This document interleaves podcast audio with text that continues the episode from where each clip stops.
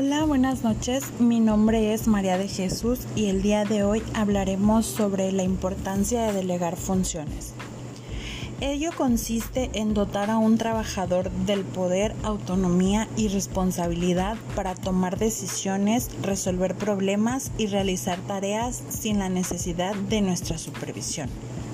Asignar tareas trae grandes beneficios como son más tiempo para nosotros, lo que nos permite dedicar más tiempo para llevar a cabo las tareas relevantes con mayor eficiencia mayor confianza y motivación de nuestros trabajadores.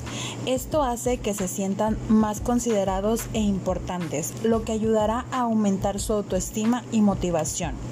Compromiso por parte de los trabajadores. Al dotarles de mayor responsabilidad, los empleados se sentirán más reconocidos e influyentes en los resultados.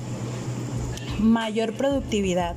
Contar con trabajadores motivados y comprometidos con la empresa ayuda a que realicen su trabajo con mayor eficiencia y productividad. Aumento de la rentabilidad. Al final se trata de que cada persona tenga sus responsabilidades, no perdiendo el tiempo. Por otro lado, en cinco sencillos pasos vamos a orientarte para que mejores la organización de tu empresa. El primer paso, define los objetivos. Ten muy claro qué tarea hay que realizar y qué objetivos deben cumplirse. Será vital tener claros estos puntos para que las personas en quien delegues puedan realizar las tareas correctamente. Segundo paso, sienta las bases dedicándole tiempo a la formación.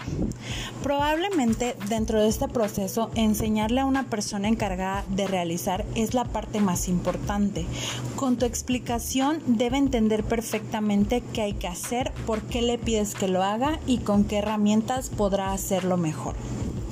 Tercer paso, delega responsabilidad y confianza. En cuanto a la parte actitudinal, el compañero al que formes debe sentir que le otorgas la máxima seguridad. Para rendir correctamente, debe recibir de ti seguridad y motivación.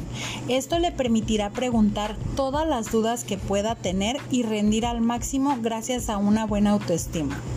Cuarto paso. Concreta el final de las acciones. Acuerda una fecha de entrega y los métodos en los que se hará. Obviamente las personas en quien delegues deben conocerlo y compartirlo. Y por último, pero no menos importante, el quinto paso. Comparte el resultado tanto si el, si el desenlace es exitoso como si es negativo, debes repartir las consecuencias. Si es un logro, deberás felicitar a aquellos que han asumido las nuevas responsabilidades. Si por el contrario el proceso no ha llegado a un buen puerto, jamás puedes culpabilizar por completo a tus compañeros.